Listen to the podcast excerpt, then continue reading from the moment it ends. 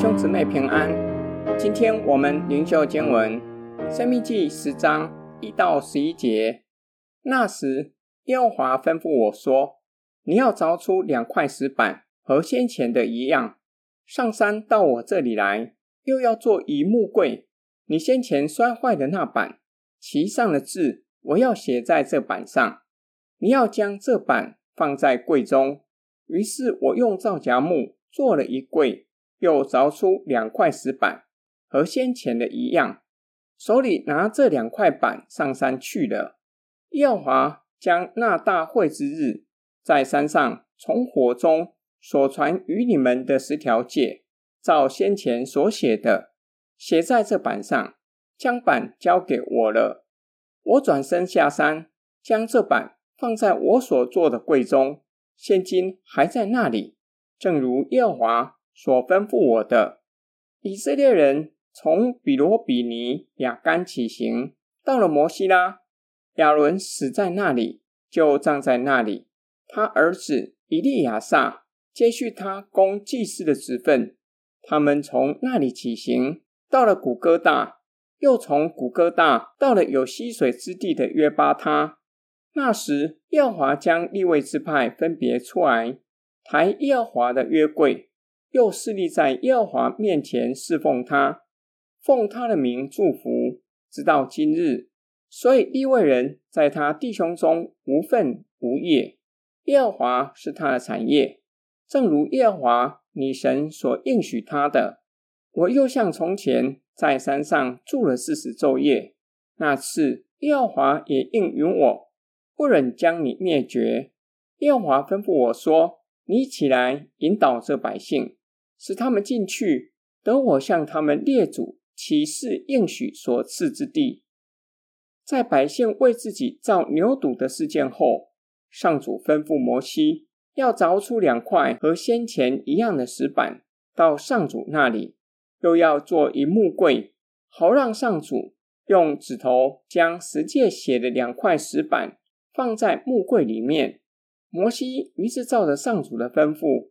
拿着两块石板上山，上主照先前所写的十诫写在两块石板上面，摩西就将它们放在法柜里。以色列人来到摩西拉，亚伦死在那里，也葬在那里。亚伦的儿子以利亚撒接续亚伦供祭司的职分。以色列人来到约巴他，那时上主将利未支派分别出来。抬上主的约柜，又侍立在上主的面前侍奉他，在百姓的面前宣告上主的祝福。利未人没有自己的产业，他们属于上主，上主是他们的产业。在段落结尾的地方，摩西重返为金牛犊事件向上主祈求，上主应允摩西的代求，向百姓施恩怜悯，不将他们灭绝。上主吩咐摩西起来引导百姓，让百姓进应许之地。今天经文的默想跟祷告：以色列人没有听从上帝的命令，为自己造了金牛犊，破坏了与神所立的盟约。上帝大可以因此弃绝以色列人，重新拣选摩西和他的后裔，或是从世人中间再拣选一人。与他另立新的盟约。然而，上帝并没有弃绝以色列人。上主吩咐摩西要凿出和先前一样的两块石板，并将这两块石板带上山去，因为以色列人破坏了盟约，不是上帝。作为神和人代表的摩西，就必须预备两块石板。上主再亲自的将十诫写在石板上。表达上帝没有弃绝以色列人，并且重新恢复与列祖所立的约，显出上帝的怜悯和慈爱。至于为百姓造金牛犊的亚伦，他身为领袖，理当拒绝百姓无理的要求，更是要警戒百姓不可悖逆上帝。然而，亚伦屈服于群众的压力，干犯上帝的命令，上帝向他发怒。要灭绝他，摩西为亚伦祷告，上帝垂听摩西的祈求，施恩怜悯亚伦，再次给亚伦机会，照着原先的指示，让亚伦共大祭司的职分。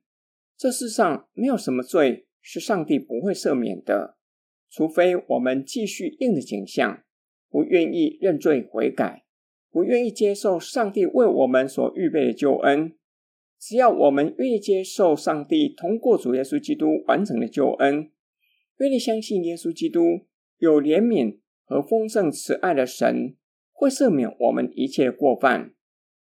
我们一起来祷告，亲爱天父上帝，我们就像硬着景象的以色列人，时常干犯你的命令。我们本是当灭绝的罪人，然而在你的里面有丰盛的慈爱和怜悯，使我们借着主耶稣基督罪得着赦免，并且恢复我们和你的关系，使我们做你的子民，做你的儿女。我们奉主耶稣基督的圣名祷告，阿门。